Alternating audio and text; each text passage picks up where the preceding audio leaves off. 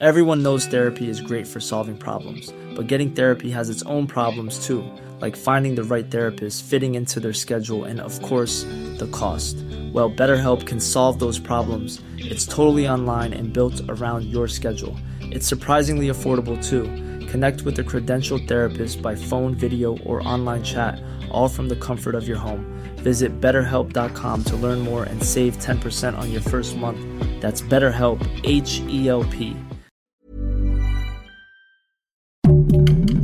Heraldo Podcast, un lugar para tus oídos. Son dos años antes, entonces realmente la caracterización de los actores no ca- cambia mucho, entonces no sabes si es eh, si están llevando la línea principal de la historia o si es un viaje en el tiempo. Ese es el problema más grande. Y el segundo, por, que- por el cual me rehuso y me cuesta tanto trabajo ver las pelucas. O sea, qué bueno siento lo que, dijiste, están Oscar. a nada de sketch de comedia. O sea, si me dicen que es un drama, es porque la gente me lo está diciendo. Y de repente ya empiezas a escuchar los diálogos. Pero si ves el cuadro, es con cuadro de comedia. Guía del hater. Cuidado con los spoilers. Bienvenidos a Guía del Hater. Hoy estamos estrenando nuestro nuevo lugar de grabación, Oscar, y ahora vamos a salir en video también. Entonces, pues, qué emoción, un cambio nuevo en este, en esta vida de Renovarse de la o morir, amigos. La verdad. Eh, Por eso estamos aquí. Ahora en video. Ahora en video a todo color está me peiné, Oscar. La verdad es que no me vestí así cuando no teníamos video, lo pueden ver Es los que videos de nos avisaron. Les tengo que confesar algo que antes Mon llegaba en pijamas. Yo no prometo que esto dure, ¿eh? la Ajá, semana que entra vengo esa en Crocs. delicadeza con el equipo que llegaba como se había levantado. Ajá, Pero ahora cuando avisaron, o sea, yo siento que la productora previendo Sí, que llegaras sí, con sí. tus Queremos sus con clics, tus queremos sus pijamas. views. Exacto, exacto. Ahora voy a traer mis pijamas prematernidad. Esas sí jalan. Las de ahorita ya no. Pero bueno, este, tenemos salud. Bueno, más bien queremos saludar a los que nos escuchan. Tenemos salud y queremos saludar. Las dos Me cosas. puse Lo nerviosa de pensar Lo mis importante pijamas. es que tenemos salud, amigos. ¿eh? Oye, tenemos escuchas en Turquía, Oscar. ¡Qué ¿Cómo emoción! crees? ¿Quién nos escucha desde Turquía? Por favor, manifiéstese ver, y manifiéstense, diga. porque qué "Soy terror, ¿eh?" Yo, qué terror. No, Oscar, a lo mejor alguien era fan de nosotros, se fue a vivir allá y nos sigue escuchando desde allá. Pero saludos a México, Estados Unidos, Alemania, Canadá, Perú, España, Colombia, Ecuador, Francia, el Reino Unido y más. Oscar, nos escuchan, ya me intimidé, ya no voy a decir tanta pendejada. increíble, la verdad. ya no voy a decir tanta tontería. Pero vámonos con, tenemos este comentarios por aquí. A ver, a ver, a ver. La película, películas que nunca entendieron, amigos, de qué se había tratado. No soy tan de acuerdo con esto, ¿eh? Eh, Mario Bros, pero la de los 80. Esa necesitas. Esa fueron ustedes, ¿verdad? Que necesitas que. Esa necesitas estar en el mood adecuado. Eh, ¿a qué te refieres Para- con eso, A acaso? lo que la Tere. Te pregúntele a Tere, Tere. a las adicciones Tere. de Tere, Tere ¿verdad? sabe, Tere y Fede. Y luego dice Juanjo Malváez 99, Interstellar. Pues sí, sí puede ser que Interstellar necesite es instructivo. ¿no? O sea, no es tampoco lo más accesible. Eh, a mí me, no me gusta esa película, lo tengo que decir. Pero mira, es que Juanjo también nos pone más adelante que Oppenheimer. Entonces, más bien es un no, tema pero con Nolan. lo de Oppenheimer es la ah, que te película recomendaron, que le recomendaron y y no te. le Perdón, gustó. la tonta soy yo otra vez. Este, Este. luego- Vanilla Sky. Mm, Esa Va- yo siento que sí se entiende. No estoy tan de acuerdo en que no se entienda. Eso nos pone Lili Riochi. Riochie, y luego Argent Mora nos pone que Matrix y, Y cabeza, Cabeza de, de vaca. Matrix, sí, o sea, si la viste en el Sí. momento en el que salió, puedo entender que a lo mejor era complicada, pero ahorita ya como que hay más conocimiento Exacto, alrededor, ¿no? sí, en su momento creo que fue la novedad y este y cabeza de vaca a mí me encanta, o sea, Pero sí se entiende, ¿no? sí, siento yo creo que no hay ningún problema. Perdón, Arjen Mora, pero siento que no viste bien cabeza Mejor, de o, vaca. o cuéntanos cuál es, cuál es como tu tipo de película también para que digamos, ah, ok, por acá, y pues te recomendemos Y algo. luego hay las películas que les recomendaron y que no les, no les gustaron. Exacto, Op- ahora sí. Juanjo otra vez. Oppenheimer, eh, muy respetable tu opinión. No siento que sea la mejor película de Christopher Nolan, Yo definitivamente, sí. Pero a mí A me sí gusta es. mucho la película. Eh. Nadine Resendiz dice: El hijo, película, la enfermera, miniserie, Gloria. Solo la primera temporada estuvo bien. La de la enfermera era, ¿será la de Ratchet? Ratchet que vimos? La de. Eh, sí, bueno, Sí, el hijo, es- el hijo supongo que es la de Florian Seller, ¿no? Sí, Con el hijo Hugh yo creo que es esa, ajá. Exacto. Eh, la enfermera, te digo que yo creo que va a ser la de Ratchet, que esa a mí me gustó mucho. Pero bueno, Este, puede no luego gustar. viene que no le a Aglu, Aglubert, eh, que no le gustó, obviamente, que le recomendaron Twilight, la saga de Está bien, te, perdono, Agluber, Dice, te "Sorry, perdono. Mom, pero ni los libros son buenos. Ay, los buenos libros son buenísimos. Y luego Con la Arrow, película, qué cosa tan mala. Supongo que es la serie de televisión, ¿no? Arrow, Arrow es muy mala, ahí sí estoy de acuerdo contigo. No me gustó, no me atrapó, no pude Roma, Mel, MG. En la MG ya tienes un lugar aquí a nuestro lado. No podemos estar más de acuerdo contigo. y luego Just Lightyear, Peaky Blinders. Yo no he vi- yo no le he entrado a Peaky, a Blinders. y hay mucho- ¿eh? deberíamos, Muchos fans, exacto. Eh, la productora dice Better Call Saul. A mí sí me gusta muchísimo. A mí, yo estoy igual que la productora, Pero no me atrapó. Muchísimo. Y el No me final me, atrapó. pareció brutal.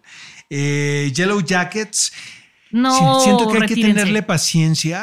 No, yo es que no es de paciencia. Siento que o le entras, o, sea, o la amas o la odias. Como que el tema es complicado para que todo el mundo le entre, ¿no? Creo yo. No, es muy rara, mejor dicho. Es rara, ¿no? pero de la Y que tiene raro, gustar pero el gusta. canibalismo. Exacto. Exactamente. Nos encanta, Oscar. Bueno, entonces ¿Quién ahora sí el vamos a los temas de esta semana, ¿te parece? Vámonos y hay que arrancar con, si no me equivoco, con The Bear, la segunda temporada. Oscar, a ver, empiezo yo. Vas tú. Este, ¿qué, ¿qué pedo? O sea, es la serie más humana que he visto junto con DC SOS. Me gustó muchísimo. El ritmo que lleva es brutal. La primera temporada es muy buena. En esta, como que conocemos un poco más a Carmi, ¿no? Que es el personaje principal, este chef. Pero en la segunda, siento que encuentran una manera de profundizar en el conocimiento de este personaje hablándonos de su alrededor y de las cosas que le provocan como malestar psicológico, que le dan ansiedad, que lo, que lo mueven, que lo... ¡ah! No sé, o sea, siento que es como una manera muy incisiva de llegarle a un personaje.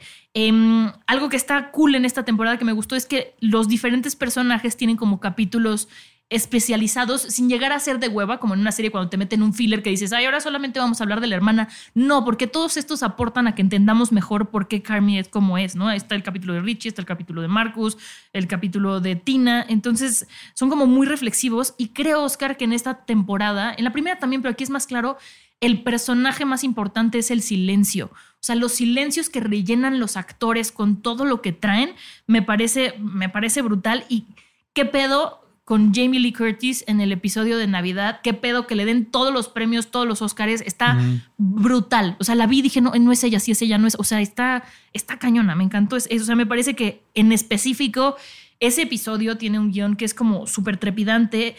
Eh, a mí me provocó un hueco en el estómago de mucha incomodidad y de mucha ansiedad, pero lo gocé muchísimo porque era esta cosa de ver una familia disfuncional en Navidad, no les explico más, y cómo las cosas que, que ignoran para poder seguir como familia, pero están ahí latentes y todos lo saben, pero nadie la expone, pero nosotros las estamos viendo. No sé, me parece que, que esta segunda temporada, si la primera era buena, esta segunda es aún mejor. Y no le he acabado, ¿eh? me quedé en Navidad, luego el del primo que va a un restaurante muy elegantioso a trabajar y ahí me quedé.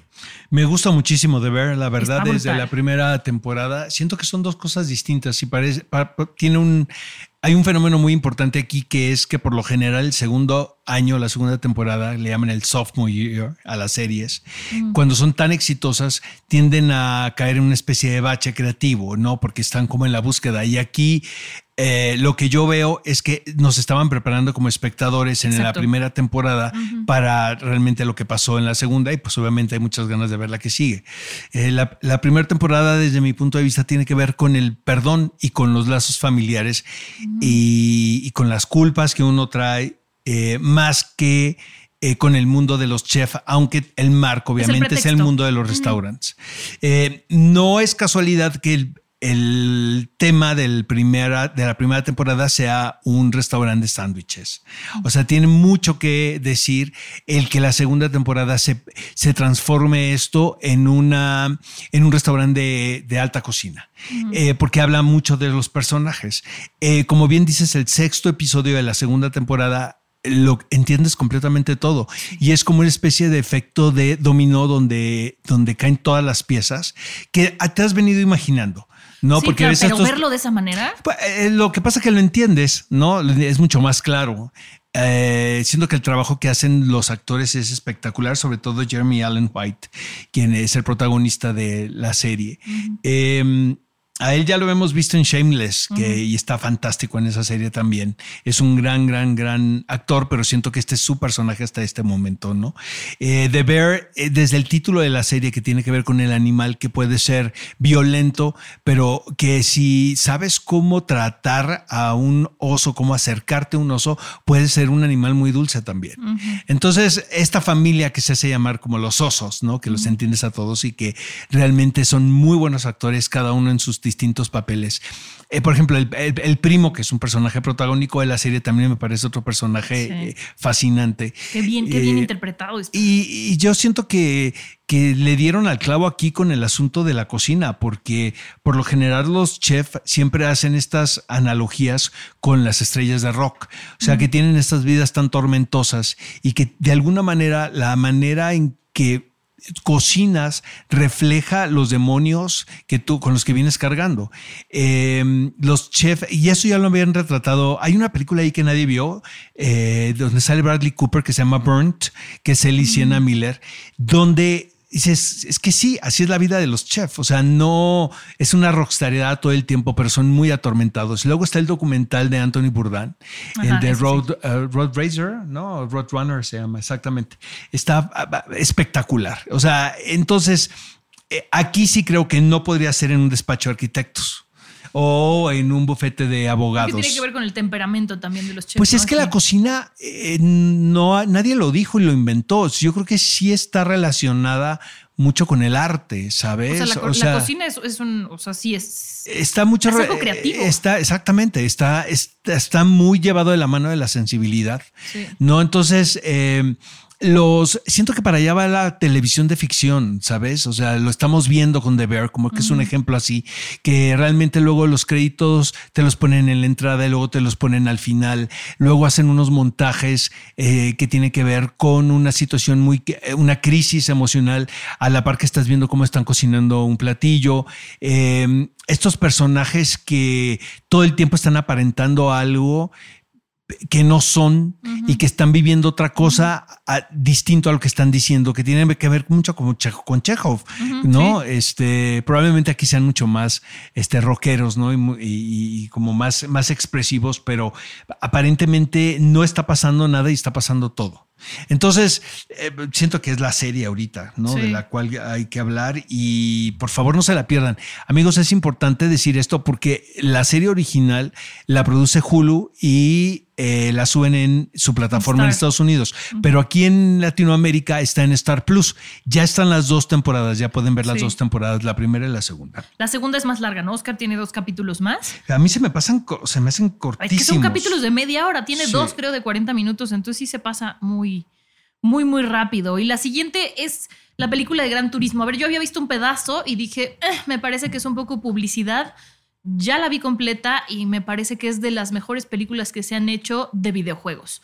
La disfruté muchísimo, me sorprendió mucho. eh, salí con ganas de, de investigar al chavo en el que está basado la película y, y o sea, yo no podía creer que ya hubiera corrido en Le Mans. O sea, que es de, de las eh, pistas más complicadas. Para los que no sepan, es la Es película trata. Y es la carrera, ¿no? Claro. O sea, llegar a competir en Le O Mans sea, es. es- pues tenían que demostrar. Exacto. Pero bueno, para los que no sepan de qué estamos hablando, no se imaginen que es una película como la que vimos de Forza o de cuál fue la que, la que hicieron antes, David.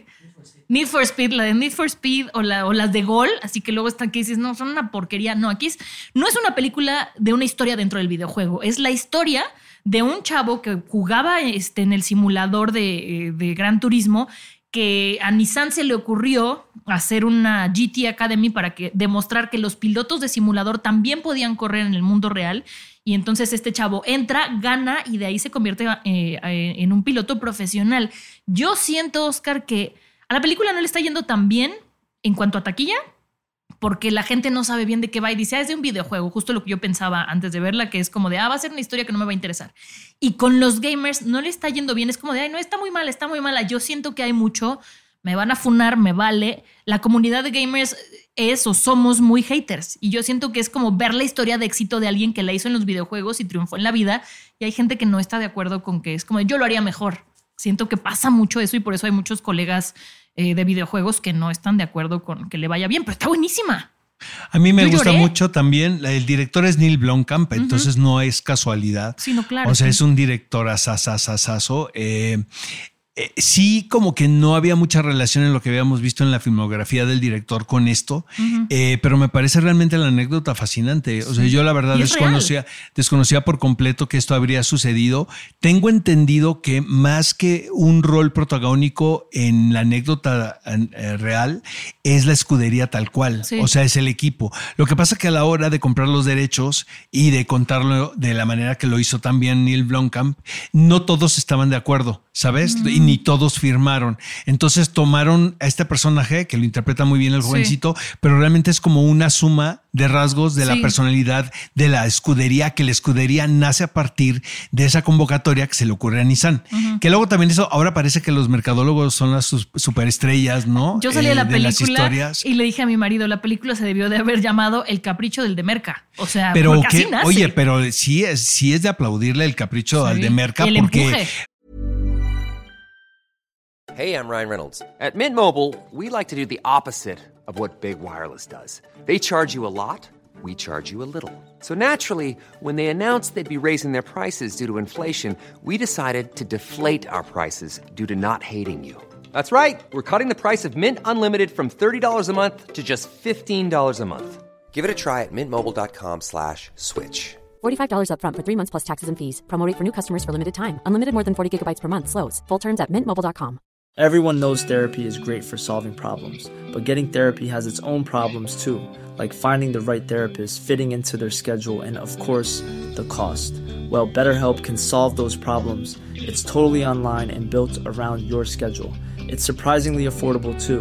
Connect with a credentialed therapist by phone, video, or online chat, all from the comfort of your home. Visit betterhelp.com to learn more and save 10% on your first month.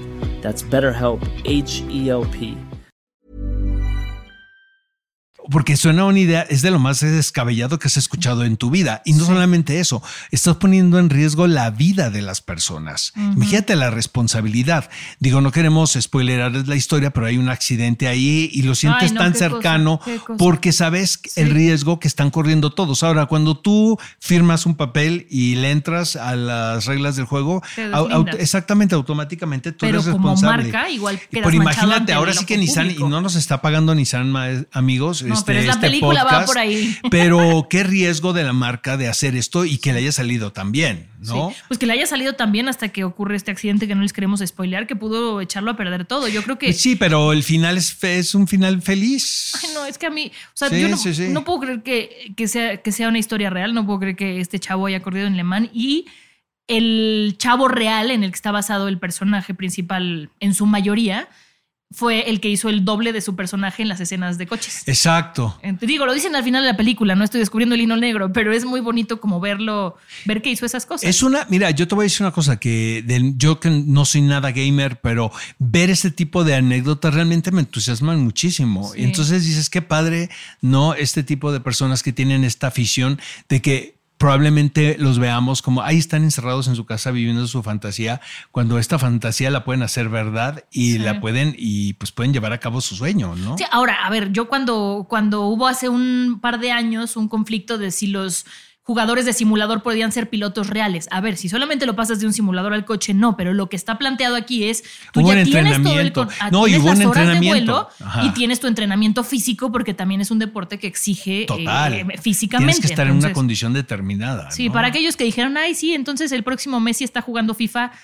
No, no, no. No, no, los que se meten al, al- al simulador No. de un avión, ¿verdad? O sea, pues quién se va a subir a eso, ¿no? A ver si O yo no me subo, ni, o sea, ni bueno, con los sí, pilotos pero- titulados, ahora imagínate, ¿no? Con los del simulador. Exactamente. Oye, que me recordé un comentario que nos dejaron por ahí, Oscar, que siempre digo que veo las películas en los aviones, que si me la vivo. Es que llega la nave nodriza por mí todas las noches y me lleva a mi planeta de origen. Y allá ves, allá, las- o sea, bajas todos los episodios y Exacto. los En lo que llego a mi, a mi Exacto, planeta lo madre. ves en tu viaje. No, Ah. estoy viajando a probar videojuegos, pero ese es otro tema. Oscar, quiero saber, por favor, ¿qué opinas de Gloria Trevi? Ella soy yo. Ahí les va, amigos. Este, pues vi, vi tres episodios nada más. O sea, no necesitaría ver la Son serie 50, completa. Son, para que son sepan. muchísimos, ¿no? Ahora, yo creo que sí me voy a dar una adelantada. ¿eh? Voy a ver, o sea, cómo transcurre ¿no? Este, y ver cómo, a- a- qué sucede al fi- A ver, yo quiero final. saber lo que dicen que cuenta Gloria Trevi que nunca había dicho. Exactamente. Bueno, Solamente aquí eso. realmente el gancho de la serie, que parece ser, según los números que eh, dice VIX que se están sucediendo, es la serie scripted, o sea, con un guion más vista de la plataforma. Creo que antes había sido María Isla Brava, ahora es la, la bioserie de eh, Gloria Trevi. Eh, mi teoría es esta. La bioserie está, creo que escrita, dirigida, producida por Carla Estrada. Ella hace realmente todo. Quien es una productora que ha tenido muchos éxitos haciendo telenovelas. Este, pero es de las eh, productoras más exitosas, probadas y consentidas de Televisa. Em, entonces, ese, ese ahí radica, creo, la situación de Gloria, que es una telenovela. Sí. Siento que se acerca más a un capítulo de La Rosa de, programa Guada- unitario. de La Rosa de Guadalupe que a una bioserie, pues como las estamos viendo actualmente. Eh, me decía alguien, que no puedo decir su nombre, que era una serie que había pagado VIX, pero que realmente era para las estrellas. Ahora la serie la van a transmitir en el canal de las estrellas. ¿Ah, sí? Exacto, a partir del lunes. Entonces ahí vamos a ver qué tanta conexión hay con el público, ¿no? Que eso es finalmente lo que busca una televisora con sus producciones, independientemente si nos guste o no nos guste. Eh, hay un tema que a mí me, me separa por completo para poderle entrar a la convención, que es el manejo de sus tiempos. El manejo de sus tiempos, a mí estoy 100% de acuerdo contigo. Y estos como letreros pop-up que aparecen de repente, Sus gráficos. sus gráficos me, me sacan. O sea, Es que no. no. está mal, amigos, que vayamos, que el ir y venir, ¿no? En los, en los tiempos. Pero que se, se entienda. Exactamente, o sea, que haya una forma que el espectador, y no con esto no me refiero al clásico título de dos días antes o tres semanas después. Eh, Que sí, pero aquí por lo que ejemplo en es The que Bear, van- que es muy claro, ¿no? Cuando te cuentan la cena, Dicen cuántas semanas faltan para abrir. para abrir el restaurante, ¿no? Que es fantástico, ¿no? Sí, Ese sí, letrero. Te pones a contar 296 Pero, ¿a semanas, cuántos un año años son? tienes 52. Exacto, exacto. Entonces, eh, lo que pasa con Gloria Trevi es que yo me hago bolas tremendo porque de repente eh, son dos años antes, entonces realmente la caracterización de los actores no ca- cambia mucho, entonces no sabes si es eh, si están llevando la línea principal de la historia o si es un viaje en el tiempo. Ese es el problema más grande. Y el segundo, por, que- por el cual me rehuso y me cuesta tanto trabajo ver las pelucas. O ay, sea, qué bueno siento lo que, dijiste, están Oscar. a nada de Sí. sketch de comedia. O Es sea, que si me dicen que es un drama, chuecas, es porque la sí. gente me lo está diciendo. Y de repente ya empiezas a escuchar los diálogos. Pero si ves el cuadro, es con cuadro de comedia. Es que justo eso es lo que yo siento que hace que se vea eh, amateur, sin serlo, ¿sabes? O sea, el hecho de que las pelucas, porque entonces estás viendo la peluca del actor en vez de ver su interpretación. Y creo que eso ensució mucho la serie. A mí el formato de que parezca el capítulo de un programa unitario, que no tengo nada en contra de esos programas, me parece que están hechos para lo que son y funcionan muy bien, es que pensar ver 50 capítulos de eso cuando yo no logro entrar a la convención me cuesta mucho trabajo. La escena con la que abre la serie, que es como Gloria Trevi contando como toda su historia y todo, me parece que está bien, pero siento que les faltó como terminar de pulirla, como que fue un de, tú vas a hacer esto, esto, esto, se graba, vámonos, ¿no? Como es mucho en la tele. Entonces a la hora que yo estaba esperando más una serie, ese tipo de cositas hechas que se, o sea, como con prisa, me atrevería a decir, porque son muchos capítulos y muchas cosas por contar, hacen que se baje la calidad y entonces a mí me pierde un poquito. Y no porque yo sea de quiero la mejor calidad, pero sí cuando se le ve el cierre al monstruo, de repente, de repente sí. Sí, sí, yo creo que hay un, hay un conflicto ahí de tiempos efectivos, ¿sabes? De Mm, sí, llamado. justo. Ujú. Que no es lo mismo hacer una telenovela que hacer una serie. O sea, eso, bueno, creo yo. Que ¿no? hacer un unitario. O que hacer un unitario. Que luego también con esto no queremos decir que todas las series se toman su tiempo. No, no, no. Eh, también de repente las plataformas traen a los creativos, ¿no? En chinga para poder que terminen, ¿no? En presupuesto. Sí, claro. Pero son muy distintos, un, eh, de verdad, un break de telenovela es muy distinto al de una serie. Y sí siento que lo que tiene Gloria Trevi es que se acerca más a la telenovela que a la serie. No, ¿no? 100%, o sea, no tengo media duda, me queda muy claro. Exacto. Eso y que no sé si yo me hice bolas, Oscar, o que los saltos de tiempo no solo son raros, sino que de repente es como de estamos en el presente y luego vamos cinco años antes, pero luego vamos 10 adelante, pero luego vamos 3 atrás. Entonces como que cuesta trabajo ordenarlo en la Te cabeza digo del que yo sí me voy a pasar unos episodios hacia el, ¿no? hacia adelante a ver qué está a ver qué sucede. Oigan, alguien que sí la vaya a ver completa, que nos haga así un- los capítulos que debes ver para enterarte del chisme completo. O sea, que entonces- no nos digan los 50, ¿verdad? Ajá, no los 50, sino en este dice esto, en este dice esto, en este dice esto y vale la pena para tener la historia. Como... Exacto. Alguien rífese y haga eso porque sí que, queremos haga- el que nos chisme. haga ese favor, ¿no? Sí, y la última del día de hoy, Oscar, es Ahsoka. Yo la estoy disfrutando como enana. Ya habíamos hablado un poco la semana pasada. Sí, ¿Tú ya pero ya pudiste habíamos seguirla? hablado, ¿no? O sea, nada más dijimos la vez pasada no, que me encanta. No he visto el tercero. ¿No has nada visto el tercero? Está muy Ah. bueno. el tercero está muy bueno. Fede, Fede lo vio trapeando porque no le hizo caso a nuestro Ajá. podcast de, ah, no, cocinando, lavando platos. ¿Qué fue, Fede? Ah, lo puede hacer al mismo tiempo, hombre, mul- hombre multitask. Exacto, uno y luego el otro. Ah, bueno, yo le estoy disfrutando mucho. Este tercero me quedó, me quedó cortito. Creo que hay muchos guiños a lo que puede ser y yo que tengo amigos que están enfermitos, eh, tienen teorías muy interesantes. Entonces yo creo que vale la pena volver a hablar de Ahsoka cuando acabe, así como un englobando todas las teorías que se confirmaron o no, todos los guiños que hubo para fanservice y cosas así, que saliera el hijo de Ezra y, y era, a mí me parece que fue un fanservice, mi esposo cree que si lo enseñaron es porque después vamos a sufrir viéndolo, pero quién sabe. Pues no sé, yo creo que hay que, y siento que es una serie decisiva Sí. en el timeline de Star Wars.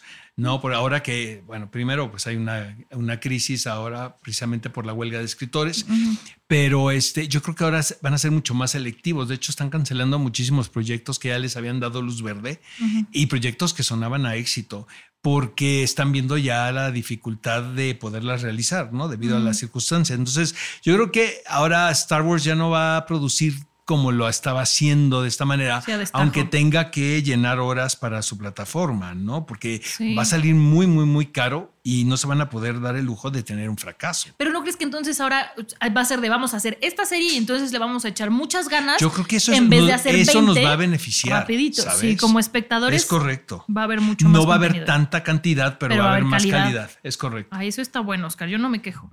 Tenemos audios, mi querido Fede. Qué bonito que nos manden audio. Los que no sepan pueden hacerlo en Instagram ahí. Pican el microfonito en mensaje directo por Fabiurts. ¿Qué onda, Moni Oscar? Oigan, me voy a regresar dos capítulos porque de todo lo que hablaron en el anterior no he visto nada. Y además Haces yo bien. soy fan from Hell de Desperate Housewives. Entonces, la verdad es que sí creo que deberías de ver por lo menos darle la oportunidad a las dos primeras temporadas. Son un haré. montón y las últimas, según yo, espero no estar diciendo una barra basada, también se vieron como afectadas por la huelga de ese entonces de, de guionistas o de escritores o de lo que haya sido la que afectó a Lost en su momento y así. Si no mal recuerdo, eso fue lo que pasó y los últimos, las últimas temporadas, meh, súper forzadas, pero las primeras dos son una joya, man. Creo que sí tendrías que darle la oportunidad, la verdad. Les mando un beso, muchas gracias, amo su podcast. Con No, hombre, muchísimas linda. gracias. Gracias Solo por el por el, mensaje. amor de ese mensaje voy a ver Desperate Housewives. Está, es que tiene toda la razón. La primera temporada fue una temporada muy buena y sí siento que sí revolucionó la televisión en su momento. ¿Se quedó como con final abierto la segunda? O sea, como cliffhanger. No, No, ¿no es que acuerdas? era, no, es que toda era cliffhanger. O sea, no yo sé, pero para ver si puedo ver solo las primeras dos o si voy a tener que ver no, todas. pues no, puedes ver todo. Sí, o sea, bueno, lo Pero ideal es que veas dos. todo. Veo las primeras dos y luego Ale, nuestra productora, me va a hacer un resumen Pero es que ejecutivo. Es que sí creo que es, fue una serie muy importante porque era un melodrama. Estaba en todos que- lados. Deja eso, era un melodrama que mezclaba la comedia y eso era muy raro. No, y, y conseguir esta mezcla con tan buen gusto y que fuese adictivo, yo sí siento que fue un logro y este, pues, hasta la fecha la gente se recuerda de Desperate Housewife. Ahora que tuve la oportunidad de entrevistar a Eva Longoria, era un auditorio completamente, eh, ah, estaba lleno al máximo y cuando tocó, to- toqué el tema, pues la gente gritaba, o sea, porque todavía la recuerda muchísimo. Exactamente, tenía un papelazo y lo, hacía- lo hizo increíble. ¿no? Ujú. Ah, pues bueno, está bien. Entonces veré los primeros dos capítulos, las primeras dos temporadas, perdónenme. Y eso es, eso es todo por hoy, Oscar. Eso es, to- eso ¿Eso es to- todo? Hay otro. La pregunta de la semana es, ¿cuáles han sido las mejores adaptaciones al cine, ya sea de libros, videojuegos, cómics? Uy. Gran Turismo, yo ahorita lo acabo de decir, me parece que es la mejor que hay de videojuegos hasta Yo el momento. El Señor de los Anillos, ¿no? O sea, o sea, si nos va- vámonos así ya en grande, ¿no? El o sea, sí siento que fue el una Hobbit, gran. no, Digo, pero ha habido. No, el Hobbit me dio mucha flojera. Sí, no, por eso el Señor de los Pero, Anillos. y siento que el error es que la hayan dividido en tres. Si hubieran hecho una película del Hobbit, hubiera sido fantástico. Si hubieran hecho una Porque la serie, anécdota, Oscar. la anécdota no daba para tres películas. no, pero creo. si hubieran hecho una serie, una miniserie así. Yo siento que una película de tres horas hubiera sido suficiente para el Hobbit, porque de hecho el- es una novela corta, ¿no? La Sí. del Hobbit, exacto. Pero yo siento que El Señor de los Anillos, ¿no? Es, es como un gran ejemplo. Y vaya, a mí, con todo y el final que tuvimos, pero Game of Thrones, creo que incluso los fieles lectores de la novela, así que era totalmente distinto a lo que no se leía, creo que había sido una interpretación muy. Las, las primeras temporadas creo yo que sí fueron muy buenas. La última no. Y justo el otro día platicaba con un par de amigos que el final fue tan feo que me quedé sin ganas de regresar a los libros. Y eso me enoja. De todas maneras, el último libro, este, que son dos libros Faltan. más los que deben, ¿no? George R. R. Martin, Sí, son dos. es correcto. Parece un trancazo de ventas. o Ay, sea, yo ¿para espero que hagan un spin-off, este, nos redimimos, este. Pues está no sé. House of the Dragon, ¿no? O sea, Sí, que yo soy súper fan. Está bien, Pero, pero, está no parado. ¿no? Está parado por la. Todo está parado. No, no es cierto. House of the Dragon sí lo están haciendo. Consi- ¿Por? consiguieron permisos porque no lo están haciendo en Estados Unidos. Y casi todos los actores son británicos. Exacto. Sí se puede trabajar en la huelga, pero pidiendo esos permisos al sindicato. Ajá. Como Carla. ¿Perdón? Exacto. Siendo A24, dices tú, claro. Ajá. Es una falacia todo lo de la huelga, ¿verdad? O sea, está todo el mundo consiguiendo permisos. ¿Ya viste la cantidad de actores que van a Venecia? Van muchísimos, donde supuestamente no iba a ir nadie. Pero, por ejemplo, Penélope Cruz, que siempre ha sido como muy abierta, ¿no? En manifestarse en los movimientos, no va a ir a promover Ferrari, que se ve espectacular, pero va Adam Driver. Entonces, este, Qué bien lo está haciendo Adam Driver, ¿eh? Fuera- fuera de Kylo Ren, que pero es un- apesta. pero es un actorazo. En esa que vimos con Scarlett Johansson, ¿cómo se llama? Marriage, matrimonio. Esa es Es fantástica. Marriage Story. Marriage Story es brutal correcto, esa película. Es correcto. Bueno, entonces ya se Parece terminó. café de los miércoles. Nos escuchamos la próxima semana. Vienen unas entrevistas increíbles, Ay, amigos. sí. ¿No podemos decir nadie o sí? Ay, sí, ya dije. Para Maca Chaga, ¿no? Para todos los fans de las Juliantinas que le llaman a mi querida Bárbara López y a Sí. ella, ajá, que son muchísimos, no sabes la cantidad de seguidores que tiene. Sí. Y este va a estar Maca Chaga con nosotros. Y va a estar también. Tan, tan, tan, Tan, tan. tan, tan. Va a estar Carla Sousa. Yo sé que ya la tuvimos, pero vino aquí al estudio con nosotros y Exacto. hablamos con ella más allá de este, la película por la que está nominada un Ariel. Platicamos largo y tendido, bien sabroso. Entonces, no se las pierdan porque qué sabroso se puso. Oscar. Es correcto, amigos. Nos escuchamos la próxima semana. Sí, bye bye. Adiós. Guía del Hater. Cuidado con los spoilers. Producido por Ale Garcilaso, con el diseño sonoro de Federico Baños. Una producción de Heraldo Podcast.